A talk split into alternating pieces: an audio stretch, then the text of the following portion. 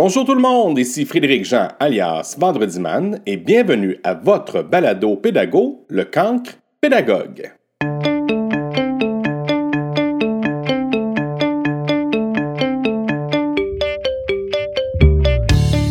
Mais là, je dois vous dire, j'ai appris.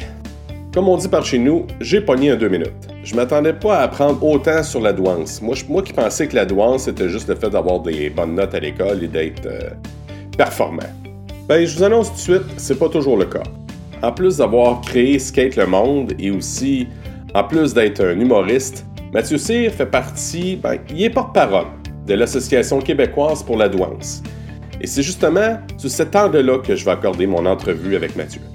Alors, mesdames et messieurs, à vos oreilles, prêts, c'est parti!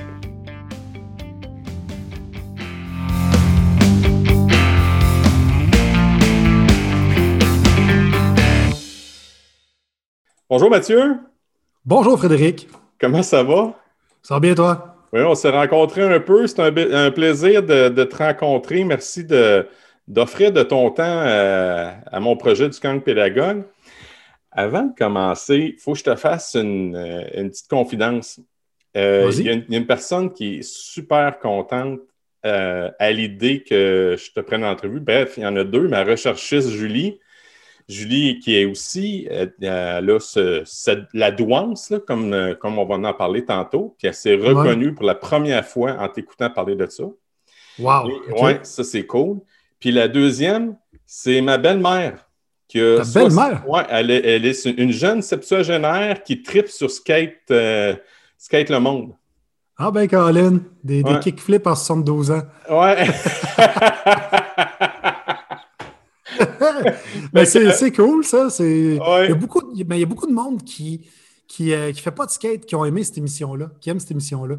Ben, moi, que, euh, je suis pas un fan de skate, mais je suis un fan de voyage. Ce que j'aime, Mathieu, c'est que tu fais voir la, la- la ville sur un tout autre angle. Ouais, c'est ça qui est cool. C'est qu'on va pas dans des circuits touristiques euh, où tout le monde va habituellement. J'arrive là-bas, je suis avec, euh, je suis dans le fin fond du Japon avec des, des, locals, des, des, des gars, des filles de la place qui vont me montrer dans quel parc ils vont pour manger des soupes ramen. Tu sais, c'est, vraiment, tu es imprégné directement par la culture euh, de la place.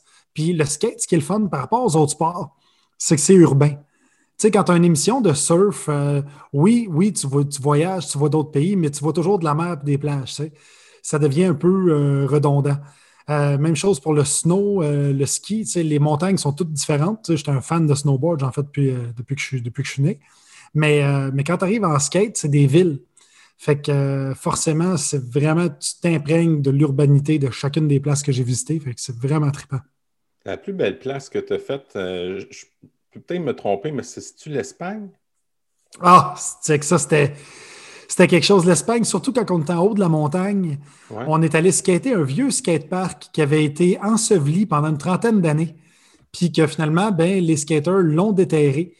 Euh, puis euh, ils ont commencé à, skater ça. Fait que tu avais des poules euh, faites en béton qui dataient des années 70. Euh, puis j'étais là avec une madame qui avait une cinquantaine d'années, 50-55 ans. Puis était encore capable, elle était forte, était capable de se mettre sur ses bras, sur ses, ses mains, sur le skate, en roulant. Fait que euh, c'était impressionnant. Ouais, c'était quelque chose. Tu as appris ça à quel âge à faire du skateboard? Euh, ben, quand j'étais jeune, euh, j'ai. euh, tu sais, on a une philosophie ici au Québec, au Canada, de que le skate, c'est toujours associé à l'enfance ou euh, l'adolescence. Puis si tu continues de skater plus tard que ça, tu es un adolescent, quelqu'un qui ne veut pas vieillir, blablabla. Ouais. Alors que si tu joues au tennis puis au hockey jusqu'à 70 ans, t'es hot. Fait que. euh, ben, c'est vrai! Raison. il y a des préjugés sur le skate. Puis ben moi, c'est ça, j'ai commencé à skater quand j'étais jeune, autour de 8-9 ans. Puis j'ai arrêté à 22 ans, à peu près. Fait que euh, Mais t'en 22, j'ai arrêté. T'en fais encore, Mathieu? J'ai recommencé. J'ai recommencé pour l'émission. Ah. J'ai arrêté à 22-24 ans parce qu'à 22-24 ans, dans ces années-là, j'étais très pesant. J'étais rendu dorman. euh, je faisais beaucoup de musculation. Fait que je pesais 260 livres. Fait que j'étais pas. euh, je, je- pétais mes skates. en gros, euh, ah Oh. ouais, les, les- les- les lois de la physique m'empêchaient de faire du skate. Fait que c'est le poids que tu as arrêté, puis là, tu es revenu à un poids, disons, euh, plus, plus de, de mise, mettons, pour faire du Ben, tout à fait. Là, j'étais- j'étais- j'essaye entre 195 et 200. Ah, c'est bon. Puis, tu sais, ça a plus d'allure. Pour un Mon gars de rêve. ski, c'est correct. Ouais, c'est ça. Moi, je suis à peu près ça, moi, 250, là, mais en tout cas, euh, je travaille, je travaille sur moi, mais des fois, j'ai des hauts, puis des fois, j'ai des bas. Mais Trop de on- muscles. Trop! Au, au repos. au repos, je vais te dire, ben franc. Ton passé d'enfant, c'était quoi ça quand tu étais jeune? là? Parce que là, on va, on va aller chercher ta douance. Là. Fait que moi, je veux, je veux aller chercher la genèse. Explique-moi un peu ton histoire. Euh, ben, j'ai jamais fité dans le système scolaire, ça c'est sûr. Euh, j'ai sauté une année au primaire, j'en ai doublé deux au secondaire. Euh, j'ai fait six écoles différentes au secondaire. Euh, J'avais une mention de délinquant turbulent dans mon bulletin. Ça, j'en Ah, parle ouais. en show d'ailleurs. Ouais, ça me faisait rire parce qu'un délinquant, c'est pas mal tout le temps turbulent. C'est c'est Ouais. écrit délinquant très calme. Puis, puis, tu sais, il y avait. J'étais transféré d'école en école. J'ai pris une année sabbatique que mes parents m'ont permis de prendre. Euh, j'ai eu la chance de tomber dans une famille qui était très, très compréhensive euh, et ouverte sur les différences mentales parce que justement, ma mère avait une ressource de personnes euh, psychiatrisées en réinsertion sociale. Ça, ce que ça veut dire en français, c'est que c'est des gens qui sont atteints de maladies mentales et qui sortent de Pinel ou d'un institut et qui veulent rentrer dans la société. Et ils sont en espèce de transition. Et ma mère s'occupait de ces gens-là. Fait que moi, j'ai passé ma jeunesse à côtoyer des. Il y avait des troubles de personnalité limite, des schizophrènes, euh, il y avait des. Pas mal de troubles mentaux là-dedans. Fait que ma mère, ça fait en sorte que ma mère était une personne qui ben, est une personne qui déteste les diagnostics. Fait que quand l'école arrivait avec un diagnostic de délinquance ou de, ou de troubles d'apprentissage, elle s'obstinait avec eux autres, puis euh, je changeais d'école. Fait que tout simplement, ça vient, ça vient de là, en gros. Tu sais, tu as roulé ta bosse là-dedans. Mhm. Euh, puis après ça, écoute, où t'es venu le, le terme douance? Comment t'as t'as trouvé? Tu as mis le doigt sur, sur le bobo? Puis c'est quoi la douance? Ben, j'étais, j'avais un trouble de déficit d'attention intense. Ça, je le savais depuis que j'étais jeune. Quand je suis allé, euh, il y a environ hum, trois ans, euh, je suis allé faire un test pour la douance parce que je sais que quand j'étais jeune, je j'ai, eu des tests de IQ pour rentrer m'emmener dans une école privée. Puis il m'avait dit le chiffre, puis il avait dit le chiffre à mes parents, puis il y avait un gros talk euh, autour de ça, puis tout ça. Puis ils ont jamais, ils m'ont jamais dit c'était combien, mais je sais que ça avait l'air important, puis que c'est suite à ça que mes parents m'ont m'ont vu d'une autre façon aussi. Là. Mais, euh, mais c'est ça. Fait que quand je suis arrivé il y a trois ans, je trouvais que mon, euh, mon déficit d'attention était beaucoup trop présent puis fort. Puis la douance, moi, je déteste le terme. Moi, j'aime mieux qu'on parle de surefficience. Euh, parce que douance, ça donne l'impression de je suis doué sur mon voilier dans le lac Memphremagog. je sirote du, euh, du champagne en fumant mon cigare, je suis doué. Et quand tu, quand tu dis que tu, entre guillemets, tu souffres de douance, t'as l'air du gars qui se plaint parce qu'il y a une crotte de mono sur sa Lamborghini, tu sais. Ouais, ouais, ouais. Puis c'est. non, mais c'est vrai! OK. Ouf, OK, oui, oui, vas-y, continue. Oh boy. C'est vraiment pas ça. La douance, si j'explique ça en termes médicaux, Ouais. c'est tout simplement que dans le cerveau, il y a les connexions qui sont euh, des, espèces de, des espèces de câblages et chacun des câbles est entouré d'une gaine, un peu comme, euh, un peu comme les câbles électriques ont du plastique autour, tu sais, et euh, du rubber. Et, et ça, ben, c'est c'est de la myéline qu'on appelle. Et plus que la myéline est épaisse, plus que l'information voyage vite. Et chez une personne, entre guillemets, douée, mais j'aime mieux dire surefficiente, la myéline est plus épaisse. Ce qui fait que ça crée des choses extraordinaires comme une capacité de réflexion plus rapide, euh, aussi euh, une pensée en arborescence, qui fait que tu peux mixer plusieurs concepts en même temps dans ta tête. Par contre, tu as l'impression d'être perdu dans un IKEA quand tu vis ça. Parce que tu ne sais pas ce qui se passe et tu sais- ton cerveau pense plus vite que ce que tu es capable, que ta capacité logique de traiter l'information. Aïe, aïe, aïe, OK. C'est comme si. c'est comme si, mettons, euh, euh, tu regardes Bell avec fibre pour faire une pub, là, puis la Mhm. boîte de Wi-Fi n'était pas assez forte. Tout à fait. C'est exactement ça. Mais encore là, si ta boîte de Wi-Fi n'est pas assez forte, ce que tu fais, c'est que tu vas recevoir juste un signal. C'est comme si, en gros, si tu veux comparer, là, c'est comme si tu avais un, un Netflix, mais quand tu pèses pour l'ouvrir, tous les films allument en même temps. Hey! Puis là, il faut que tu te concentres pour en regarder un. Hey! Puis-. Tu es capable de suivre plusieurs intrigues en même temps, mais quand tu fais ça, il n'y a personne d'autre autour de toi qui te suit. Fait que tu as l'air d'un asocial, d'un fucking mental, tu sais. Et, en gros, moi, je comparais ça, tu sais, la comparaison facile à comprendre, c'est comme si tu avais un char. Oui, un char qui va vite à 300 km/h, mais il n'y a pas de break, puis il n'y a pas de volant. Fait que, tu sais, puis là, tu dis, mon char va trop vite. Puis là, le monde est comme, quoi, tu te plains, il va à 300. Ouais, mais j'ai pas de break, j'ai pas de volant. Tu sais, je peux pas me parker nulle part. Vous arrêtez pour jaser, moi, je passe tout droit. Ben, c'est un peu ça. Aïe, aïe, aïe, OK. Fait que c'était devait être difficile euh, d'être un élève, mettons, puis de suivre un cours. Comment tu C'est presque impossible parce que, euh, surtout quand tu es twice, ils appellent ça twice exceptional, quand tu as une douance avec autre chose. Puis c'est souvent ça qui arrive. Euh, la, surefficience vient avec. Oui, ça, ça, augmente les choses positives comme la, la capacité de, réflexion, puis trouver des solutions rapidement à un problème. Tu sais ça, tu l'as. Mais l'autre affaire que tu as aussi, c'est que tous tes côtés négatifs sont amplifiés. Le cerveau ne fait pas de différence entre le positif et le négatif. Fait que si tu as une crise d'angoisse, tu es angoissé fois mille. Si tu es hypochondriaque, écoute, tu frottes le coude sur une table, tu viens de pogner le sida des yeux. Là. Il y a, tout est là. écoute, les nuits blanches que j'ai passées sur Doctissimo, c'est incroyable. C'est vrai? ah oui, c'est, écoute, j'ai eu, je pense que j'ai eu 44 fois le sida. Et le sida est la maladie qui me fait le plus peur parce que c'est un bouquet de maladies. c'est comme un buffet à volonté de choisir tes symptômes. ouais, ouais, ouais. Tu sais, tu as les selles molles, là, mettons, tu as le flux deux, trois jours, c'est le sida. Tu as mal à la gorge pendant deux semaines, ça peut être le sida. Ah.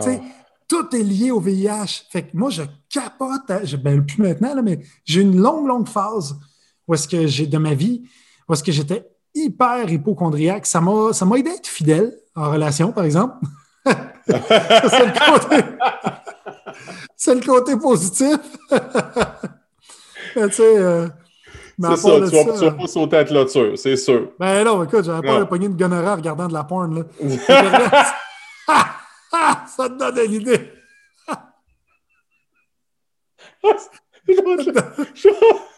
je m'attendais pas à entendre ça. je vais avoir de la misère. Moi, j'étais un bon spectateur, fait que je vais avoir de la misère en motadine. motadine. Mais c'est pas grave, c'est le fun parce que ça, ça, ajoute de l'authenticité, fait que j'ai aucun problème avec ça. Là. OK, puis, mais, mais ta relation avec tes profs, c'était comment?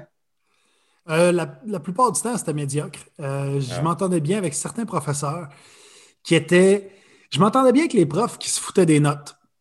Quand ah. un prof, quand je voyais un prof qui se demandait vraiment si j'avais retenu ce que j'avais appris et qui euh, pouvait m'expliquer pourquoi c'était pertinent d'apprendre ça, j'embarquais. Quand un prof était passionné de son sujet, il y a des profs d'histoire qui m'ont fait capoter, des profs de géo, parce que c'était quelque chose de concret. Tu, me parles de. Il y a des profs d'histoire qui c'était de la, de la boîte, là, parce qu'ils m'arrivaient juste avec des dates, de retenir quand est-ce que c'était Christophe Colomb, Jules César, hein, puis de retenir l'Empire ottoman, tout ça, mais si tu fais juste retenir des chiffres, tu ne vis pas le truc. Mais quand un prof devenait un peu théâtral et il me décrivait, tu sais, quand tu penses à ça, à Pompéi, le, monde qui était pogné dans la lave puis qui sont morts enlacés un sur l'autre, c'est complètement tragique ouais. de se reporter dans cette époque-là. Fait, et, une des choses euh, liées à la douance, justement, à la surefficience, c'est l'hypersensibilité. Et, et c'est peut-être ça qui fait en sorte que quand je vois que quelqu'un, j'ai un détecteur à bullshit euh, qui fait que quand je vois qu'un prof est sur le payroll puis qu'il fait juste arriver en faisant comme bon, aujourd'hui, on va apprendre ça, ça, ça, ça, ça, puis il respecte juste son plan de cours sans laisser place à l'improvisation ou sans y aller de son. sans mettre ses épices à lui, ouais. j'embarque pas. Tu sais, euh, j'avais un prof, tu sais, je, suis zéro manuel, mais j'avais un prof de techno, il était tellement dedans. Christy, je l'ai fait, ma cabane à mono. J'étais dedans, là, j'ai fait un condo trois étages avec une salle de bain, un walk-in, tu sais. Parce qu'il tripait, il tenait un rabot, c'est comme s'il y avait un enfant dans ses mains. Fait que ça, ça, ça venait me chercher.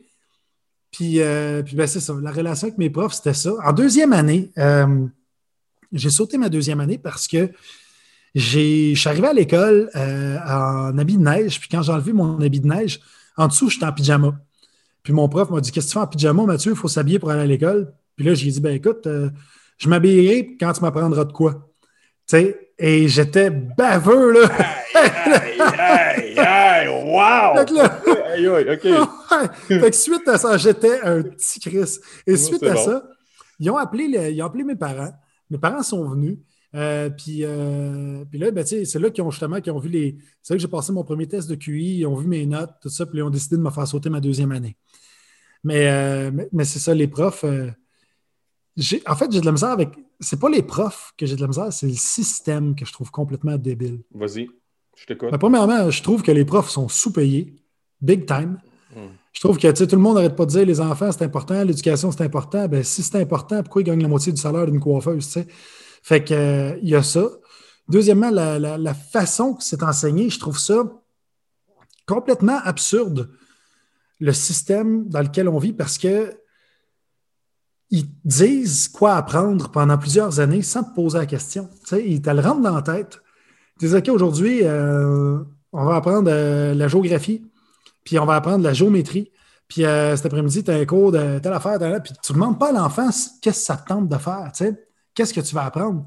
Fait que tout le monde est supposé apprendre la même chose en même temps, uniquement basé sur l'âge et non pas les intérêts. Et hmm. c'est ça qui est spécial. C'est comme si euh, quelqu'un venait cogner à ma porte, drette là, euh, je vais répondre, puis il dit Hey, salut, OK, voilà ta flûte. Je dis OK, qu'est-ce que je fais avec ma flûte? Ben, c'est le gouvernement, il dit Il faut t'apprendre la flûte. Je dis Ben pourquoi? Il dit Ben, t'es rendu en quarantaine, là, après la flûte, puis euh, on va te comparer, on va revenir dans trois mois, on va te comparer avec les autres mondes dans la quarantaine, les autres personnes dans la quarantaine qui restent dans ton quartier. On va faire des rangs cinquièmes, on va savoir qui est le mieux après la flûte. Je vois, mais eux autres, ça leur tente d'apprendre la flûte? Fuck all! Ça tente de personne, mais il faut que tu apprennes la flûte. Ah, OK. Fait que, tu sais, fait que t'es pogné avec cette. Puis je sais que, tu justement, tu es enseignant, tu, fais, partie de ce système-là, mais toi, tu n'es pas celui qui décide là-dedans, mais non. je trouve que. Puis je trouve que c'est pas la bonne façon d'apprendre. Je trouve que c'est c'est de l'apprentissage théorique qu'on rentre dans la gorge des enfants comme, un, comme si on bourrait un noix pour faire du foie gras. Et je trouve que souvent, ce que ça fait chez l'élève, ça fait qu'il va, les plus dociles vont apprendre le plus rapidement possible pour retenir ça pour l'examen. Puis ils vont tout oublier trois, quatre semaines après, puis ils ne vont pas avoir retenu la logique derrière l'apprentissage. Et ça, pourquoi ça fait ça? C'est parce que souvent, on ne fait pas de l'apprentissage par projet. Tu sais, si on m'apprend, quand j'étais en mathématiques, j'étais pourri. Euh, je me rappelle à un moment donné, il me faisait un problème de calculer l'aire d'un polygone irrégulier. Puis là, moi, j'étais comme, je sais ça, moi, j'en y c'est un polygone irrégulier. Hey, polygone irrégulier, moi, le chef. Tu sais, j'étais pas j'aimais pas ça, tu sais. Et la, première fois que j'ai acheté une maison, puis qu'il a fallu que je mette de la, céramique sur, mon plancher de cuisine, on va te dire que je l'ai calculé, l'air du polygone irrégulier. Ouais. Savoir combien ça me, coûtait, que, ça me coûtait de tuiles, tu sais. Ça, mm-hmm. c'est un apprentissage par projet. Et quand les profs étaient capables d'amener ça, ça crée une espèce de magie dans la classe parce que l'élève voit le but de l'exercice, parce que c'est tellement abstrait mm. pour un élève, que tu sois doué ou non. Tu sais, que tu as 8 ans, tu as 8-9 ans, je veux dire, moi, ça changeait quoi que j'aille un C, un B, un A, un D? Je me foutais des notes parce que je me disais, ça change quoi? Puis là, tu sais, mes parents qui disaient, tu sais, il y a des parents qui disent force-toi à l'école, il faut que tu aies des bonnes notes, mais tu es comme, mais pourquoi? Mais pour avoir une bonne job, mais, pourquoi? Dans, quoi? Tu sais, si j'aime pas les maths, pourquoi je me forcerais en maths à l'école pour avoir des bonnes notes en maths, pour qu'après, ça me donne une job qui me fait travailler dans les maths quand je déteste les maths? c'est complètement mmh. absurde. Mmh. Sais, fait que je, me dis, pourquoi se forcer dans des matières dans lesquelles tu n'as aucun intérêt? Fait que c'était surtout ça, moi, qui, qui me boguait. Puis euh, c'est ça, apprendre par projet, moi je trouve que ça, va chercher de quoi. Puis c'est là que justement, il faut que le gouvernement ouvre les valves pour avoir plus d'écoles alternatives. D'écoles alternatives? Non, non, écoute, c'est éloquent ce que tu dis, puis c'est porteur de sens. Les écoles alternatives, il y en a, il y en a déjà. Il y a des, il y a, des classes maintenant ouvertes mm-hmm. où est-ce que ou est-ce que c'est plus une ouverture sur les projets, mais encore là, tu sais, c'est pas encore. Euh, c'est pas que c'est marginal, mais il n'y en a pas dans toutes les écoles. Fait qu'on peut-tu dire marginal dans ce temps-là? Ben, c'est parce qu'il y a des jugements même de la part des gens. Tu sais, quand quelqu'un dit je vais aller à l'école alternative, ça sonne pétou de brou. Là, ça sonne Oh oui, votre enfant va à l'école alternative. Tu sais. ouais. Ça sonne comme si c'était tu voulais être euh, en dehors du moule. Alors, ben, c'est tout à fait ça. Tu sais. En fait, il ne devrait pas y avoir de moule. C'est ça le problème. Quand tu imposes un moule à l'école, puis l'école On va s'entendre, le système scolaire, je trouve que c'est 60 ans en retard la société. Tu sais, je veux dire, tu as combien de travailleurs mm. autonomes dans la société? Tu as combien de gens qui décident de travailler à 8 mm-hmm. heures du soir, ils ouvrent le laptop, font des recherches, Là, ils se couchent à 2 heures du matin. Le lendemain, ils recommencent à midi. Ils n'ont pas d'horaire. Surtout, là, on le vit pendant le confinement avec le télétravail. Mais quand tu arrives avec l'école, c'est casé, tout le monde en rang, du plus petit au plus grand, tu rentres tout en même temps. OK, on, a la récréation en même temps, on apprend les mêmes affaires en même temps. C'est tellement robotisé. Et on, dirait que c'est encore à l'époque industrielle, de la révolution industrielle. Ben, tu as, raison à un certain point, parce que l'école répondait à ça, à faire les travailleurs de demain. Mais mhm. c'était des travailleurs d'usine à l'époque. Si on recule 60 ans, c'était ça. Puis là, maintenant, on moi, je suis, je suis travailleur autonome aussi, j'ai une compagnie d'animation, OK? Puis, euh, mhm. j'ai fait ça parce que j'avais envie de baigner dans le monde de l'entrepreneuriat pour comprendre la réalité autre. Ça m'a ouvert les yeux, une affaire époustouflante. Je me suis rendu compte que les travailleurs autonomes, d'ici cinq ans, je pense ça va passer au-dessus de 60 c'est une ben, affaire comme ça, je ne me rappelle pas. Fait que, tu sais, du travail autonome, là, il y, en a plus. Tu sais, travail d'usine, dans mon coin, on en a encore dans le coin de Princeville, Victo, il y en a, oui, OK, ça, bouge encore. Mais il y a une communauté de travailleurs autonomes, là, c'est de plus en plus. Oui, puis ben, je trouve pas que le système scolaire pousse vers ça. Je trouve que la façon que c'est fait, le système scolaire, il, il il transforme la créativité en docilité chez l'élève. Mmh, il t'apprend à, il t'apprend à, lever la main quand tu veux parler, à demander pour aller aux toilettes, à, à respecter, à te mettre à, te grouiller pour mettre tes bottes, puis pas déranger les autres. Puis, c'est... Mais il ne t'apprend pas à questionner le système, à, aller ailleurs, à dire hey, Je ne suis pas sûr qu'on peut faire ça uniquement de cette façon-là. Est-ce qu'on peut faire ça autrement? moi, c'est l'impression que j'ai. Quand, surtout mes deux enfants, euh, quand ils reviennent de l'école, encore là, ça doit être du cas par cas, mais écoute, euh, c'est. Tu parlais d'armée tantôt, Christy, c'est l'armée, je veux dire. Ah oui? Ah, à, tous les niveaux. Là, vrai, à l'école de. Tu as combien d'enfants? Deux. Deux, deux filles? Euh, une petite fille de 8 ans et un petit gars de 5 ans. Y avoir des, des professeurs, exemple, qui vont demander peux-tu dessiner des carottes, un soleil et un arbre, tu sais? Plus si tu fais la carotte bleue, l'arbre mauve, puis le soleil vert, ben, ils vont dire non, c'est pas les bonnes couleurs, mais t'es comme, oui, mais regarde, Picasso il n'y a pas les bonnes formes non plus. Là. Tu sais, fait que t'es en train de tuer la créativité de l'enfant parce qu'il demande de faire un soleil jaune, une carotte orange, puis un arbre, un arbre vert. Fait que c'est un petit peu ça que je, veux dire. Pas, je m'attendais pas à me faire euh, à, me faire ouvrir des yeux de même. Euh, je, suis content d'entendre ça. C'est des choses que je suis d'accord avec toi déjà d'emblée, mais de l'entendre. Euh, de l'entendre, ça me fait. Même à la limite, là, je vais dire, Mathieu, ça me fait du bien d'entendre ça. Parce, que, parce que dans mon.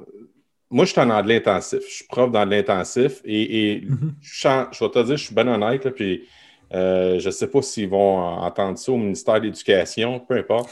le, curriculum, il est de sixième année régulier, nous autres, le sixième intensif.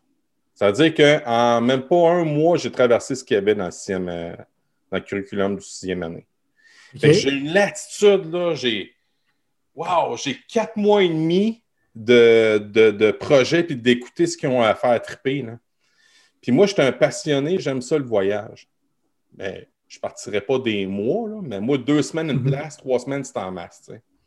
Puis euh, euh, je suis tombé sur euh, un de mes amis du Manitoba qui a fait ça c'est pour ses filles il a créé une plateforme web qui s'appelle Countries of the Week où ils apprennent un pays par semaine. C'est cool. des recherches vraiment cool. Puis là, comme tu expliquais tantôt avec l'histoire du gars de techno, là, avec. Euh, puis... Ouais. Fait que là, je partage cette passion-là du voyage. Puis là, les gens ils embarquent à plat de couture. Fait qu'ils ont un. Je prends, à fond, la plateforme. J'ai quasiment j'ai pas tant de recherche à faire, mais j'ai du travail à faire pour travailler les questions, tout le kit. mais j'ai, le, matériel authentique en anglais. Puis écoute, l'aventure est extraordinaire. Donc, j'ai cette latitude-là. Si je regarde, mettons, le programme de l'enseignement qui ont, mm-hmm. mettons, la première à sixième année, euh, honnêtement, ma femme était prof de six pendant un certain temps. Là. Et c'était absolument euh, pas, je te dirais pas atroce. Je vais dire plutôt le temps. je te dirais, je vais dire plutôt chargé. Ouais. Très chargé. OK? Parce que c'est une revision, dans le fond, de la cinquième année, mais il y a beaucoup de profs qui étaient chargés pour eux autres aussi. Fait qu'ils faisaient ce qu'ils pouvaient, puis là, ils balançaient ça de l'autre bord. Mais là, elle recevait, puis il y avait des inégalités, puis il y avait des mhm. choses que, tabarouette, euh, il faut que, j'aille, faut, faut que je recule en arrière parce qu'elle se ramassait avec l'ouvrage, là. Je te mens pas, Mathieu, là. Tu sais, des fins de semaine à corriger, ça, c'était, la routine. Elle avait oh du dégagement, 10% de dégagement, c'est-à-dire une journée sur 10 jours, puis elle faisait que corriger. Oh boy! Ça, s'appelle ça, ça s'appelle du bénévolat. Ah, tout à fait. Ouais. Puis la dernière année qu'elle l'a faite était, euh, là, c'était le, c'était le trop, le trop plein est en train de craquer. Puis ça tombe, ça tombe bien, est en maternelle, et là, elle respire en maternelle. Mais tu sais, ah. il y a un changement qui se fait, il y a une effervescence qui se fait, Mathieu, je veux te rassurer. Puis moi, l'idée du camp pédagogue, c'est de recueillir des témoignages comme toi si, ça me fait shaker puis ça me fait réfléchir, ça va en faire réfléchir d'autres. C'est ça mon objectif. Ben tant mieux. Tu sais, moi, je me, je me dis, euh, quand, je parlais tantôt du, euh, du, fait que tu es, imposé pour ce que tu apprends, autant le prof est imposé d'enseigner ça que l'élève est imposé d'apprendre ça. Et ce que je trouve fou, euh, c'est même au niveau du système, ce que je trouve fou, c'est que c'est seulement en secondaire 2 ou 3, je pense en secondaire 3, que tu as ton premier cours à option.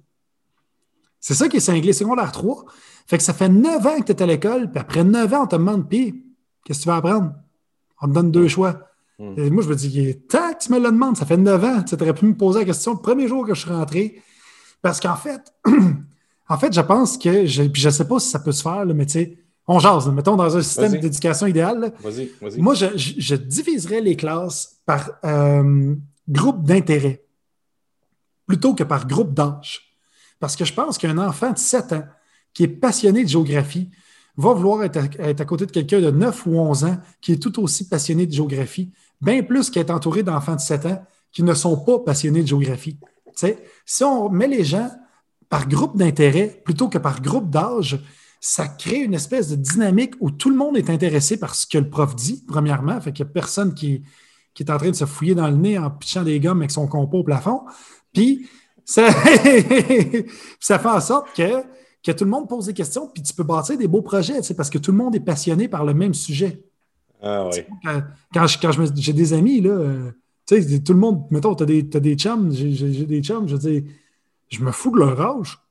Ce qui est important, c'est qu'ils aient les mêmes intérêts que moi. Mais pourquoi, si on agit comme ça de façon organique, on ne fait pas ça dans l'école? Ah oui, l'idée n'est pas bête. Vraiment pas bête. On part-tu une école?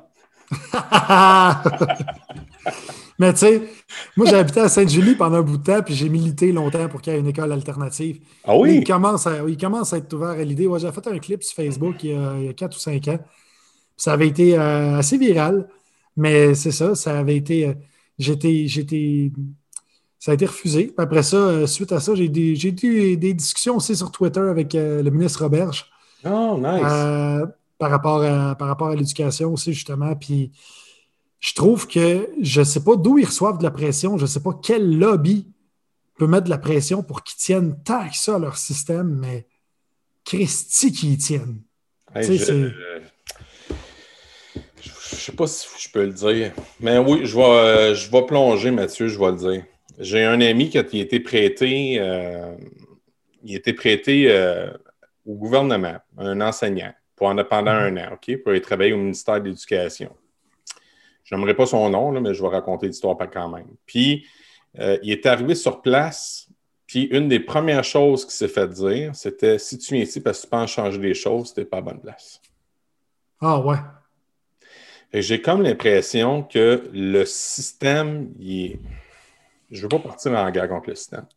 J'ai l'impression qu'il y a une certaine lourdeur dans ce système-là, qui est assez hermétique. Les gens qui sont là euh, sont habitués de travailler d'une telle manière, puis ça peut-être que c'est coutume que ça reste de telle manière. Il y a tout. Tu sais, le ministre Roberge, malgré ce qu'on entend euh, au niveau syndical, oui, OK, on a des, insatisfactions, on ne peut pas s'en cacher, mais au-delà de tout, moi aussi, j'ai discuté avec lui à un moment donné. Puis, ce qu'il m'avait dit là, dans les premières journées, là, il, était, littéralement en train de brasser le nid. Là. Il brassait le mhm. nid, puis il, il, était euh, motivé. Il connaissait ses dossiers, il l'a maîtrisé rapidement, tellement que les hauts fonctionnaires, en fait, oh, tabarouette, on s'en pas Tu sais, les hauts fonctionnaires s'attendaient à, à, y donner un cours comment ça fonctionne, le ministère. Puis, au contraire, c'est lui de l'autre bord qui a, pris le lead, il a pogné la, balle au bon. Puis, je te dirais même en pratiquement une fin de semaine. Fait qu'il il avait reçu une comté, il avait reçu des gros cartons, puis il a, il a épluché ça, il a travaillé, travaillé avec son équipe. Puis quand il est arrivé, il était fin prêt. Euh, malgré tout ce qu'on dit, mettons, dans, dans journaux, moi, ce que j'ai entendu de lui, écoute, moi, m'a fait réaliser qu'il ouais, y avait beaucoup de guts, puis il était, il, était, il était mûr, il était prêt à faire bouger les choses. Mais j'ai l'impression que la machine est, trop hermétique. J'ai cette impression-là. Moi, quand j'y ai parlé, j'avais l'impression de parler à, quelqu'un qui était sous un baillon. Ah j'avais l'impression de, parler avec. Euh, j'ai l'impression, quand je le vois aller aussi, surtout, j'ai l'impression qu'il y a des ordres qui viennent d'en haut qu'il ne peut pas contester, puis que quelque part, peut-être que même lui est contre ça, mais j'ai l'impression que c'est un exécutant. Puis que peut-être qu'il est arrivé avec plein de bonne volonté, puis qu'il voulait changer les choses, puis peut-être qu'il s'est fait remettre à sa place aussi. Peut-être qu'il s'est fait dire la, fameuse phrase si tu veux changer les affaires, euh, tu n'es pas à bonne place. mais néanmoins, le système, c'est un, un gros pachyderme pesant, lent, qui. qui il y a de la bureaucratie, il y a de l'arnaque, il, y a des, il, y a des, il y a des passes droits, il y a des achats de tableaux blancs qui sont inutiles, il y a des. Il y en a de la gogosse, il y en a de l'arnaque là-dedans. Puis quand ils disent qu'ils investissent des fois, hein, on investit 30 milliards en éducation, tu es comme non, non, non. Là-dessus, tu investis 27 milliards pour construire des écoles. Fait que tu as 27 milliards en construction. Tu investis 3 milliards en éducation. J'ai dit des chiffres comme ça. mais, mais souvent, c'est ça. Ils vont y aller dans le béton. Euh, puis euh, quand tu arrives dans les vrais enjeux qui seraient justement de réduire les classes, euh, augmenter les professeurs, augmenter le salaire des professeurs, avoir plus de services d'orthopédagogues puis de, de, de, spécialistes dans l'école, ben là, c'est là que ça fait défaillance. Puis ça, c'est pas normal qu'on ait 35% de taux de décrochage au Québec, puis qu'on blâme ça encore ses élèves. C'est pas normal, même encore, qu'on utilise encore le terme décrochage. Tu sais, je veux dire, si, si tu laisses ta compagnie, tu es un démissionnaire. Tu, sais, tu démissionnes. Pourquoi, quand tu lâches l'école, tu décroches? C'est comme si c'était juste l'élève qui est en cause, c'est pas le système. Tu sais, quand on parle de difficultés d'apprentissage, wow, OK. C'est peut-être aussi, peut-être aussi des difficultés d'enseignement. Tu sais, moi, quand on me disait que je souffrais de difficultés d'apprentissage, j'avais dit à mon prof, je disais, écoute, euh, tu sais, pas encore là, j'étais baveux, c'était au secondaire, puis j'avais vu ça, difficulté d'apprentissage, puis, trouble déficit d'attention, difficulté d'apprentissage, euh, délinquant, gna, gna, gna, la grosse pizza de je suis un méchant dans Tintin, là. Puis, euh, puis j'avais dit, j'avais dit à mon prof, je dis, je dis, attends, la difficulté d'apprentissage, écoute, en un an de snowboard, je faisais des backflips, puis en six mois de guitare, j'avais joué 15 tonnes. Je dis, c'est peut-être vous autres qui avez des difficultés d'enseignement sais, il n'y a personne qui questionne ça. Fait, que c'est un peu ça, c'est de questionner, juste d'ouvrir le dialogue à ce que tu puisses, à ce que le système puisse traiter les, les enfants comme des usagers et non pas juste des boîtes à remplir de savoirs qui ne serviront pas. C'est une invitation à sortir de la boîte dans le format Mathieu, que tu fais, c'est ça? Hein?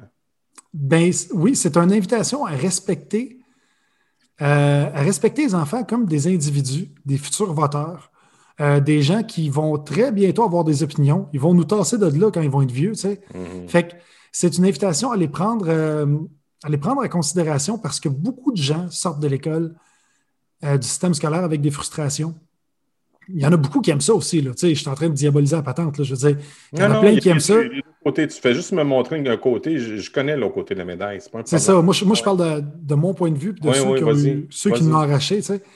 Je veux dire, il y a quand même un fort pourcentage de décrochage.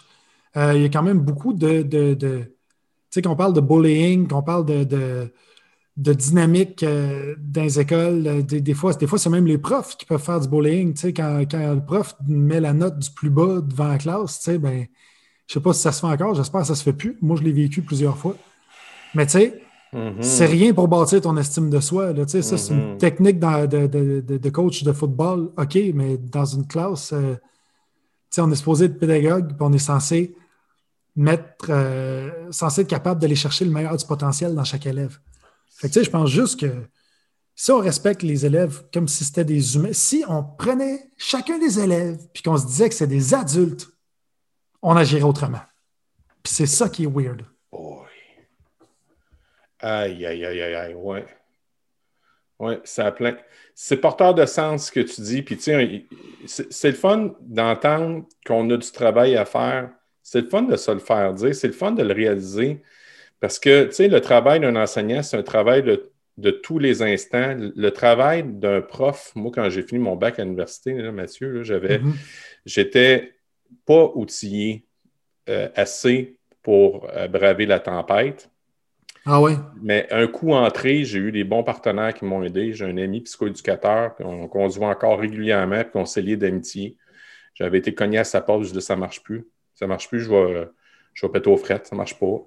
Qu'est-ce qui se passait? Je n'étais pas outillé.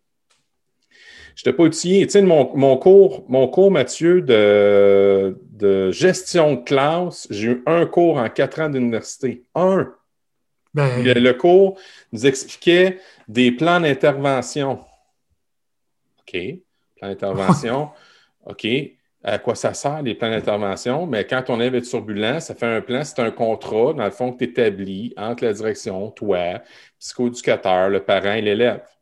Ouais. Puis tu fais un suivi, mettons, euh, c'est variable. Ça peut être au mois, ça peut être au six mois, tout dépendant de l'urgence, mettons. OK? Mm-hmm. Mais des cas réels, là, euh, que je prends, mettons, quelqu'un qui, est en, qui a un retard, il est en, il est en sixième année, puis il, a du nouveau troisième, puis qui a passé encore pareil. Mais je peux te dire une chose, ce jeune-là est devenu un trouble de comportement. Parce qu'il n'avait plus rien à prendre. Il disait peu importe ce qui m'arrive, je monte pareil. Je ne suis pas considéré, je ne suis mm-hmm. pas reconnu, je ne suis pas écouté, je ne suis pas vu, puis je ne suis pas entendu avec mes réels problèmes. J'appelle ça le rêve, moi, c'est mon acronyme.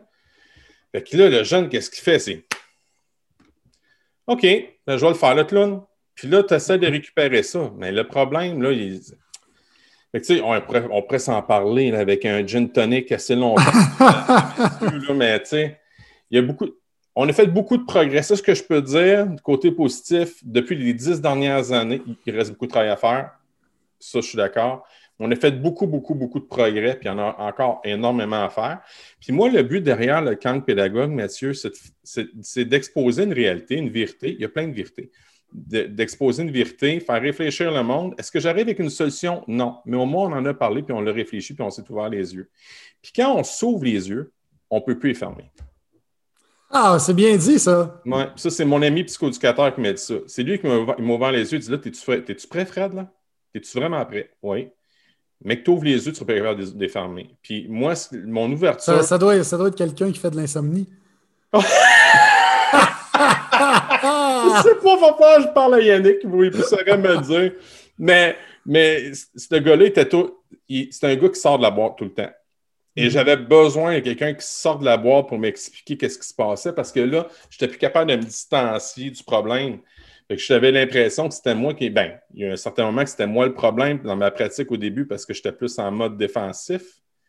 Ben, j'imagine, mais tu sais pas comment, réagir, tu sais. Pas comment réagir. Et tu pitches en fosse au lion, puis euh, t'as une brosse à dents. Ben, ils appellent ça, eux autres, ils appellent ça le maelstrom. Ah oui, ça, ça doit ressembler à ça. Pour pas dire, pour pas dire manger ta pelletée de merde, mettons. ouais. C'est l'impression que tu as eue. C'est l'impression que j'ai eue. Mais tu sais, j'ai réussi à passer au travers. Mais quand je regarde les statistiques du Journal de, Montréal, entre autres, que j'ai vu ce matin, puis je disais qu'il y a un gros taux d'abandon de, la part des profs. Puis avec les statistiques à l'appui, puis là, je me dis, mon Dieu, ça finit pas. Il va falloir réaliser drôle. On s'en va dans un mur. Là. Il va falloir. Ah oui, mais avoue, avoue pareil, c'est drôle que les profs abandonnent puis que les élèves décrochent.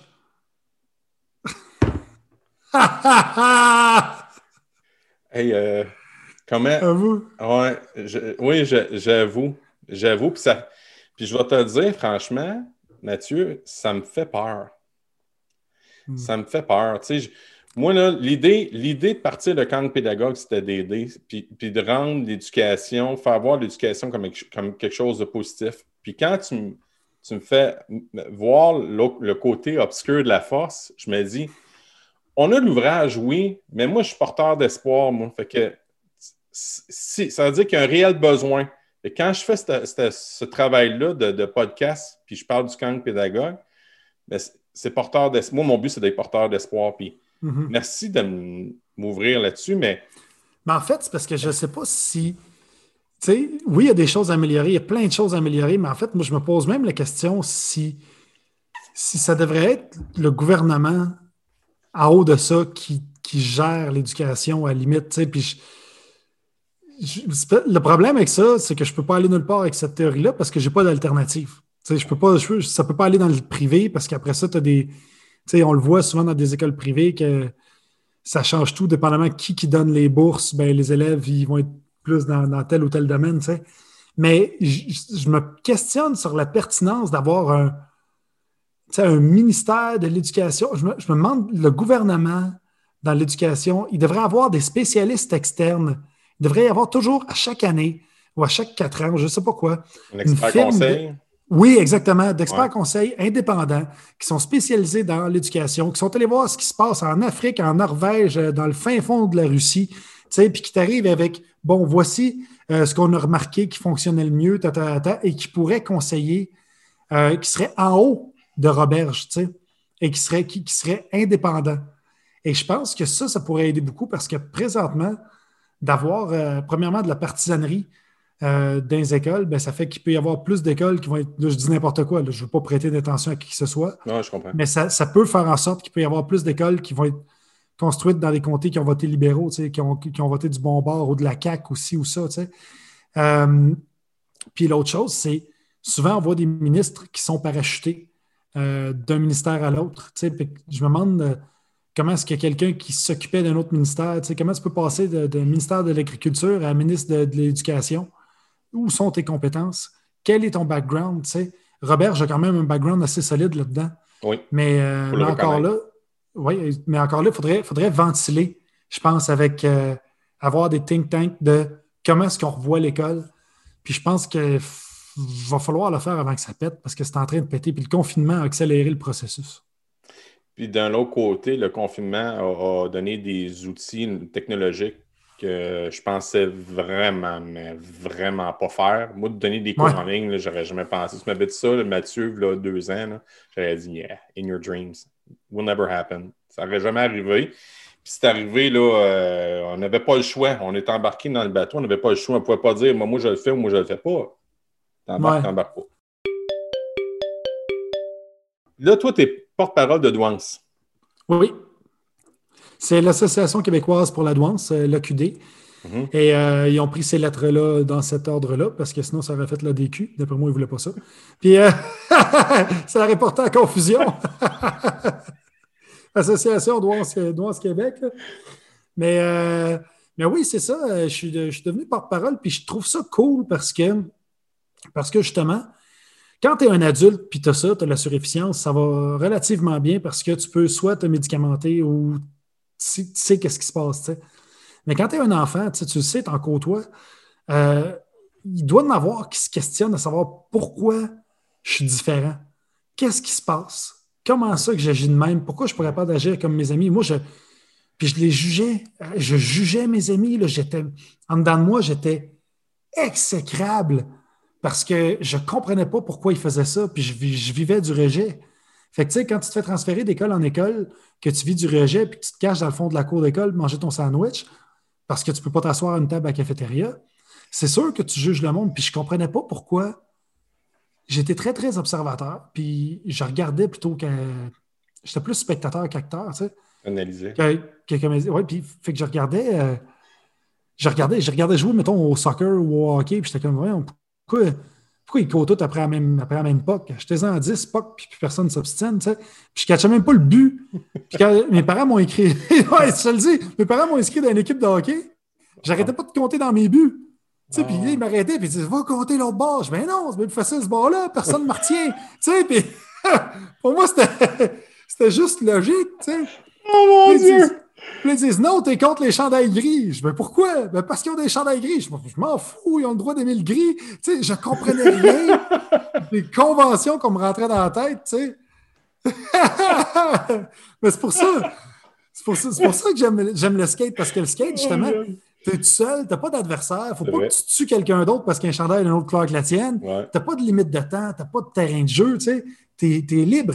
Et je trouve que la douance, l'association Douance Québec, euh, québécoise de douance, excuse, quand ils sont venus me chercher pour être porte-parole, j'ai trouvé que c'était une belle occasion pour moi de vulgariser c'est quoi la douance, parce que je trouve que souvent, c'est expliqué par des gens hyper intellectuels qui ont un discours qui n'est pas très, très compréhensif, Ouais, compréhensible. Mhm. Ah non, écoute, tes écoutes, on dirait que tu es en train de jaser dans le fond de la bibliothèque de Françoise David. Ouais. C'est pas. euh, c'est- genre Mathieu Bock-Côté qui déboule les marches. là. Fait que t'as pas de.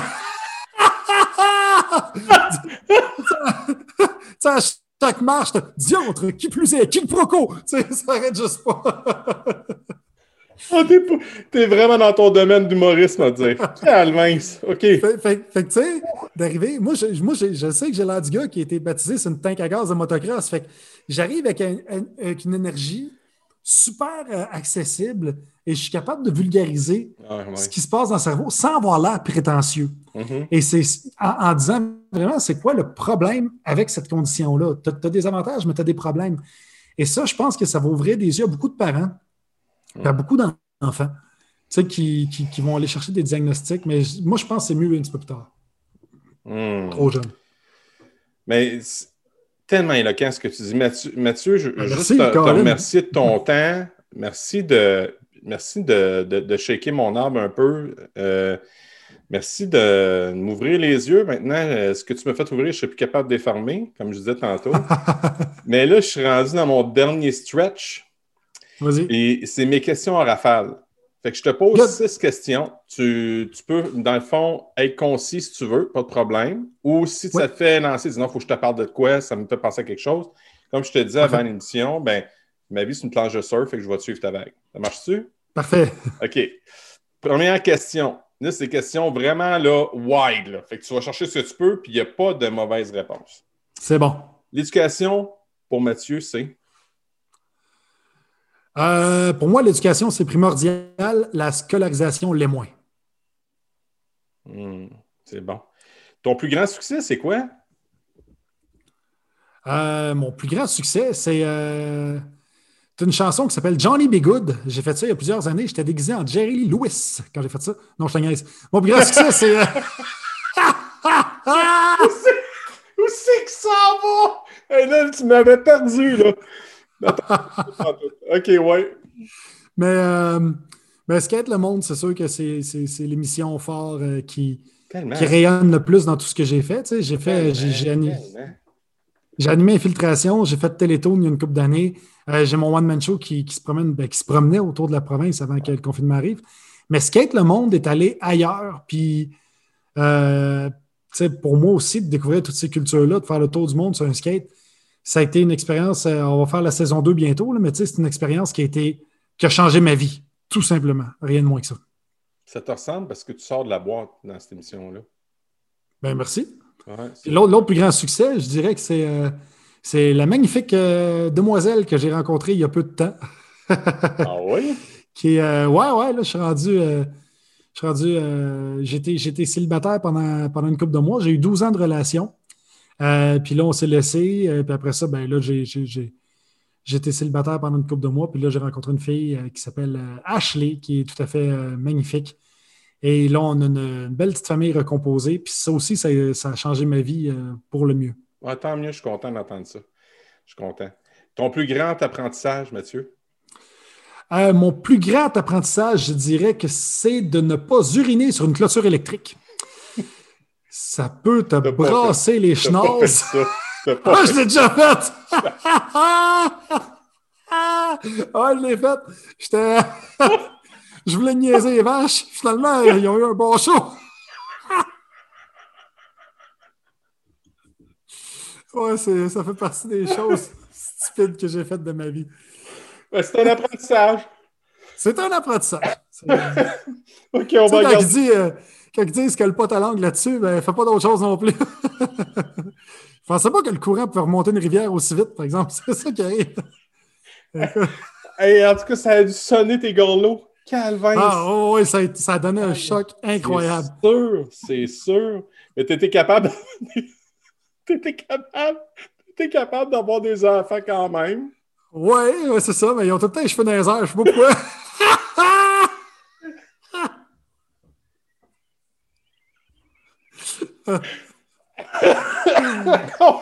oh, j'ai mal aux joues. OK? Ah, oh, je, vois l'image. Moi, j'aime l'humour, imagé, là, mais là, là tu viens. je suis conquis, là. Je suis conquis. Euh, y a-t-il une personne qui a eu un grand impact dans ta vie, puis pourquoi, Mathieu? Ah, il y en a eu tellement. Il y en a eu tellement. Euh... Tu m'en amènes au hasard, là. On sait que tu n'as pas de préférence. Non, non, mais attends, une personne qui a eu un impact dans ma vie, euh, je dirais, autre que mes parents et tout ça, je dirais, euh, c'était le père d'un de mes amis. Euh, qui, ah je, faisais des films, je faisais des films de snowboard pendant une couple d'années. Puis lui, il avait, il avait dans le temps un Stéréo Plus. Puis il commanditait. Stéréo Plus, c'était comme un futur shop. puis il, ben commanditait, il commanditait nos films. Fait qu'il me donnait des. En fait, il me faisait des deals sur des caméras et tout ça. Puis j'avais une dette de genre 1500 pièces qui traînait euh, depuis plusieurs années, tu sais. Puis, il me disait, tu sais, Mathieu, je m'en fous de ton 1500 pièces. Moi, je, suis millionnaire 15 fois. Là. Il dit, c'est juste pour toi. Là. Il dit, toi, il dit, c'est entre 20 et 30 ans que tu deviens l'humain que tu vas être pour le reste de ta vie, tu sais. Fait que, il dit, tu veux-tu être un tout croche qui ne paye pas ses dettes, euh, qui se sauve et euh, qui regarde ailleurs parce qu'il doit 1500 pièces Tu veux être quelqu'un qui se tient debout et qui est capable de d'affronter des, choses comme ça? Puis euh, ben, euh, la semaine d'après, j'ai remis 1500 pièces. Fait que je trouve qu'il m'a appris à avoir des bonnes techniques pour convaincre les gens de me remettre mes dettes. ouais, hein? ben, ouais. Mais écoute, c'est une belle leçon de vie. Tu n'apprends pas juste ça à l'école, des leçons. Là. Tu as une belle là, Caroline. C'est beau, c'est beau, ça. Oui, vraiment, vraiment. Puis, euh, je trouve qu'il a raison. En, 20 et 30 ans, mais, moi, ça va plus loin que ça. Je trouve que je trouve que tu deviens l'humanité. Moi, ça a été euh, vers 35 ans à peu près. Mais ça y va par cycle de 5 ans, je trouve. C'est bizarre, hein? Je trouve que. Parce que c'est bizarre parce que ça a l'air que les molécules de ton corps se régénèrent au complet sur une période de 7 ans. C'est entre 5 et 7 ans que ton corps, tu n'es plus, plus la même personne, tu sais, entre guillemets. c'est comme son muet, là. Exact. C'est comme son. J'adore l'image. Tu sais, euh, et vive le psoriasis. Et je trouve que. et je trouve que euh, ça va comme ça aussi pour mes. Euh, dans vie, j'ai des réflexions. J'ai remarqué que je réfléchissais. Je faisais des gros, gros, des grosses, grosses remises en question à coup de cinq ans. Je ne sais pas pourquoi. À chaque cinq ans, je me remets en question, je suis à la bonne place? Est-ce que je fais ce que j'aime? Je m'en vais-tu à la bonne place? Euh, puis là, je m'assois, puis là, je fais. J'ai des grands cartons que je m'attends chez nous, puis là, je dessine au crayon feutre, puis là, je dessine où est-ce que je vais aller, qu'est-ce qu'il faut que je change, qu'est-ce que j'aime pas, qu'est-ce que j'aime, puis je fais des échelles de 1 à 10, c'est quoi l'importance, puis comment je peux mettre ça dans mon emploi du temps? Et, et ça me motive à regarder vers l'avant pendant au moins 12 heures.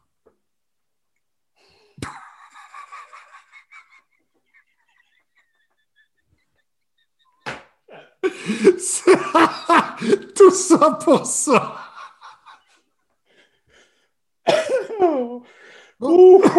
Le gars, j'ai des lunettes embuées, là, tellement. aïe, aïe, aïe. OK. Fait que, t'es-tu un lecteur? Oui. Ouais. Là, je, pourrais tellement faire des jokes de merde. Lecteur CD, DVD. mais non, je suis un lecteur. Euh, je ne ben, je suis pas un grand lecteur parce que je décroche souvent. Ouais tu vois, comme là, il faut que le roman soit vraiment poignant pour que j'embarque, mais il y a quelqu'un qui a une qualité d'écriture qui est venu me chercher. Écoute, euh, je ne sais pas si tu le connais, je trouve que ses textes sont bons, c'est concis, c'est, il s'appelle Ricardo, fait de la cuisine. Il y a des livres, lui, là. Écoute, là, c'est, malade. Passe au travers de ça. Tu finis avec une quiche, ma femme, ma femme, c'est une fan finie de Ricardo. C'est pas pour rien que c'est pas pour rien que je suis un petit peu dans mon point. Je mange super bien, euh, Mathieu. Et ah elle, a même participé à l'émission, elle a même participé à l'émission pour les 10 ans de Ricardo. Oh non, ah, je te le dis, je te le dis, c'est une fan finie de Ricardo. C'est drôle que t'en, c'est drôle que t'en parles. Aïe, aïe, aïe. Euh, pour vrai, tu connais-tu Bernard, euh, Bernard Weber? Non. Il a écrit Les fourmis, ah, Les Thanatonautes. Oui, oui, oui. il y a Des, ça, c'est des livres qui m'ont vraiment embarqué. Je trouve que la façon qu'il écrit, tu peux passer au, tu peux passer au travers de 40-50 pages en journée, puis ça se lit bien, tu sais. Fait que moi, c'est ça qui arrive, c'est que quand je lis un livre à coup de 3-4 pages par jour, ça ne sert à rien de m'obstiner parce que je ne le lirai pas. Je, je, le sais que je me force à lire, puis là, je suis comme, bah, fuck off. Mais euh, par contre, avec Bernard euh, Weber, ça, c'était vraiment, ça m'a vraiment transporté. sinon, il y a une trilogie aussi. Ah, ça, tu essaieras ça. Écoute, ce livre-là, là, tout le monde que j'ai conseillé ce livre-là, ils ont capoté. Ça s'appelle Le livre sans nom. Et c'est une couverture noire, puis l'auteur n'est pas écrit. Tu sais pas qui, qui l'a écrit. c'est une trilogie, je pense. Le, reste après, c'est euh, La face cachée de la Lune, ou je sais pas trop. Mais le, puis c'est, ça a l'air, ça va avoir l'air cucu quand je te parle de ça, mais c'est, c'est des vampires tueurs de monde. OK? c'est un peu mafioso, c'est un peu vampire. on dirait que tu lis du Quentin Tarantino et t'embarques là-dedans, là, bang, à un moment donné, écoute, je te compterai, je te compterai pas les, les, les punchs au cas où tu lises, mais tu sais, il peut te décrire un prêtre habillé en Elvis qui, se fait shooter les guns en faisant des backflips devant l'église de même, puis qui démolit les têtes de vampire. Écoute, c'est malade. Le livre ah, sans nom, c'est. Livre sans nom. OK. Je, je prends ça en note. Je prends ça en note. Euh, ta matière préférée, c'était quoi quand tu étais à l'école? Euh, il y avait géographie que j'aimais beaucoup, français. Euh, français, j'adorais ça, mais le, français, ce que j'aime, c'est la façon, c'est les mutations du français. Puis c'est le fait que la langue évolue. C'est pour ça que des fois, je, sais, des fois, quand, le monde parle de faute d'orthographe, je suis un petit peu. Je suis un petit peu mitigé. Tu sais, quand quelqu'un écrit euh, Salut, ça va, puis il écrit SA, ça va. Oui, ça me poigne par en dedans, parce que je dis ah, c'est pas ça. Mais d'un autre côté, je me dis l'astique de cédille, mm. on s'entorche-tu de la cédille? Tu sais, mm-hmm, mm-hmm, mm-hmm. Quelle inutilité de même moi ça à bâbord, tu sais, même chose avec le tréma. Ouais, ouais, ouais, il y a des choses qui devraient prendre le bord. Puis ça, je trouve ça cool de voir une langue évoluer. Puis euh, la géographie, j'adore la géographie depuis que je suis jeune. J'écoutais pas en classe, moi, quand je faisais euh, mon secondaire. Mhm. Et au lieu d'écouter, ce que je faisais, c'est que je m'étais fait un almanach euh, d'à peu près 300 pages dans mon cartable sur mes feuilles de Cayano. Puis je dessinais des pays avec des villes, puis je mettais des populations, combien il y avait de monde, c'était quoi la capitale du pays, tout ça, puis je dessinais des petites montagnes, tout ça, puis je faisais des échanges de pays, tu sais, comme, euh, OK, ce pays-là de la business à tel autre pays, tout ça, c'était comme un monde imaginaire. Ben donc, c'est bien cool, ça.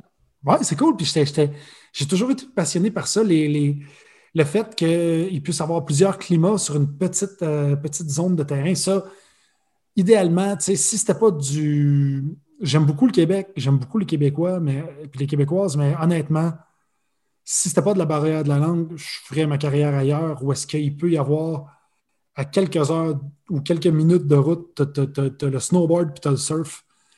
J'ai toujours été passionné par ça. Le fait d'aller en montagne, qu'il y ait de la neige, tu descends, tu es sur le bord de la plage, ça m'amène une certaine zénitude, une certaine zénitude de pouvoir vivre plein de, de, saisons en même temps. Fait que oui, la, la la géographie, c'était euh, c'est un domaine qui me passionne encore. J'adore ça. Ben, je t'écoute parler avec les brillants dans les yeux, puis je te crois. Fait que, comme tu disais, ton, affaire est bullshit, là. Ton, ta fille, c'est bullshit, là. Non, tu ne l'es pas pantoute, tu ne l'es pas pantoute. Ben, merci. Euh, à l'école, est-ce que tu te considérais ou on te faisait considérer comme un cancre, c'est-à-dire un élève euh, paresseux ou un mauvais élève, ou encore un aigle, c'est-à-dire une personne brillante et intelligente? Oh non, j'étais un sous-cancre. J'étais. Euh, regarde, je vais te conter une, brève anecdote. Là.